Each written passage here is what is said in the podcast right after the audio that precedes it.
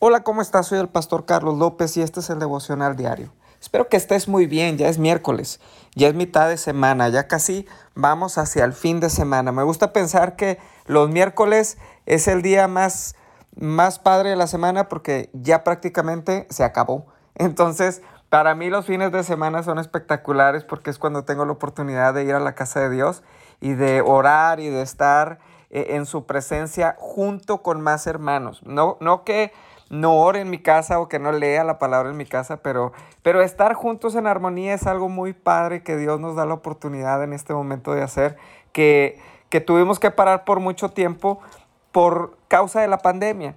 Y por causa de la pandemia, creo también que este tiempo es un tiempo de oportunidad para nosotros y hemos estado hablando sobre esto en la semana. Hemos estado hablando que es un tiempo en donde en estos últimos tres meses Dios nos va a bendecir, Dios nos va a llevar a más. Pero sabes algo, el día de ayer estuvimos hablando sobre la fe, que no, cuando no es suficiente la fe, cuando no alcanza la fe y a la fe le tenemos que añadir virtud y a la virtud le tenemos que añadir conocimiento. ¿Por qué? Porque si vamos a emprender algo, tenemos que tener conocimiento. Digo, yo no me pongo a vender pan si realmente en mi vida he cocinado un pan. No, no, tiene caso porque yo no tengo el conocimiento de los ingredientes, no tengo el conocimiento de cómo se lleva el pan al horno y cuánto tiempo tiene que estar ahí. Y sabes algo, e, ese conocimiento sobre las cosas me va a permitir que yo pueda accesar a esa dimensión en donde el Espíritu Santo va a tomar mi conocimiento, mis habilidades y las va a potenciar. Pero, obviamente, no es solamente con fe. La fe es la herramienta que me va a conectar al Padre. Es la herramienta que me va a conectar espiritualmente el creer en Dios, el creerle a Dios, el creerle al Espíritu Santo, lo que Él puede hacer conmigo, pero el conocimiento es lo que Él va a tomar para potenciar mi vida. Y entonces, ahora yo quiero que veamos Lucas capítulo 14. Porque cuando tú ves este capítulo, a mí me encanta, porque eh, eh, el título o el subtítulo que, yo encuentro antes del verso 25 eh, dice, lo que cuesta seguir a Cristo. Y mira, dice, mucha gente seguía a Jesús. Y él se volvió y dijo, si alguno viene a mí y no me ama más que a su padre, a su madre, a su esposa, a sus hijos, a sus hermanos y a sus hermanas, y aún más que a sí mismo, no puede ser mi discípulo. Fíjate en dónde está la clave de lo que vamos a leer más adelante. Porque dice la escritura, no puede ser mi discípulo. O sea, no, no es que no, no ames a tus, a tus hermanos, a tu padre, a tu madre. Eh, eh, no, no dice la escritura esto. Dice, si no me ama más. ¿Ok?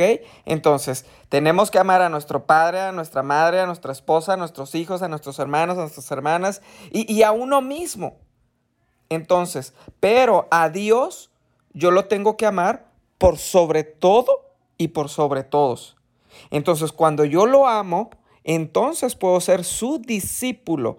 Fíjate lo que dice, mucha gente seguía a Jesús. Los que lo seguían no necesariamente eran sus discípulos. Los discípulos son los que se dejan enseñar por Dios y hacen la palabra, hacen de la palabra su vida. Esa es la diferencia. ¿Ok? Yo puedo ser un seguidor de Jesús y puedo ver la palabra y decir, ah, esto está padre, esto está esto no me gusta, esto sí me gusta. Cuando hablamos de, de, de las finanzas dentro de la Biblia, a muchas personas no les gusta, no les gusta esto. Y, la Biblia, más o menos los versículos que nos hablan sobre la fe en la Biblia son alrededor de 500 versículos que hablan sobre la fe. Pero los versículos que hablan sobre el dinero y sobre cómo manejar el dinero, escucha bien esto, porque por eso la iglesia no prospera. Porque no somos discípulos, somos seguidores. Y solamente agarramos una parte de la escritura. Pero cuando la agarramos completa y somos discípulos, ahora vamos a leer lo siguiente. Más de dos mil versículos en la Biblia hablan sobre el dinero y cómo administrarlo. ¿Por qué crees? ¿Será o no será importante el dinero? No, espérate, pastor, pero es que el, el, dinero es la raíz de todos los males. No, la Biblia dice el amor al dinero es la raíz de todos los males. Nosotros no le tenemos amor al dinero porque nuestro amor está en Dios. Y si nuestro amor está en Dios, entonces estamos bien dirigidos hacia, hacia dónde vamos. Y entonces el dinero no va a corromper mi vida. ¿Conoces personas que de repente no tenían dinero y cuando tienen, e, este, como que se corrompen? No, no es que el dinero los haya corrompido. Simplemente revelaron su carácter. Porque el dinero va a revelar tu verdadero carácter. Y si la persona no está moldeada por Dios, el día que recibe dinero, el día que tiene dinero, el día que tiene un negocio y le va bien, ese día se olvida de Dios. Y la Biblia es clara cuando dice, no te olvides de Dios, quien es, de Jehová, quien es el que te da el poder de hacer las riquezas. Entonces las riquezas vienen de parte de Dios.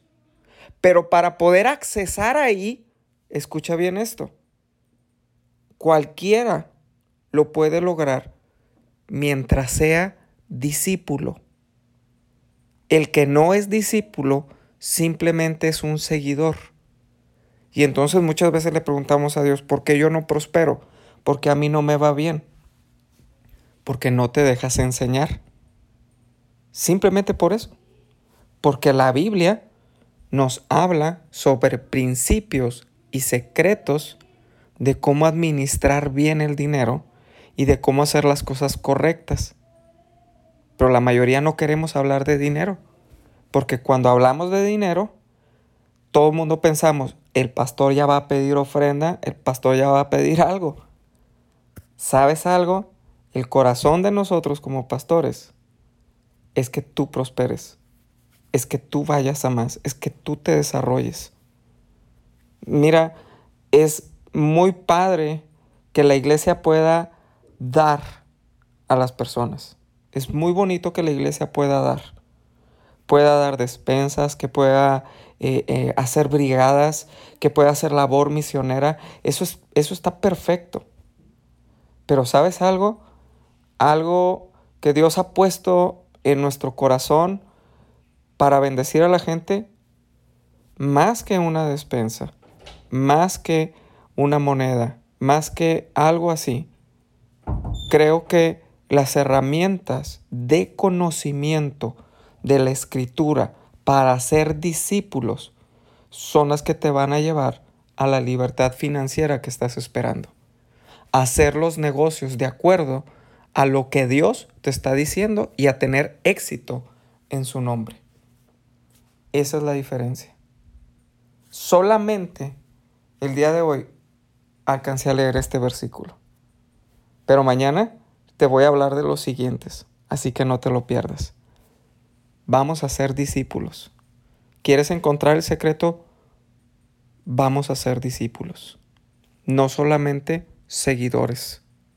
Los seguidores no hacen la diferencia. Los discípulos hacen la diferencia. Tú vas a ver en los evangelios, como dice este versículo, que había mucha gente que le seguía. Había muchos. Pero los discípulos eran doce.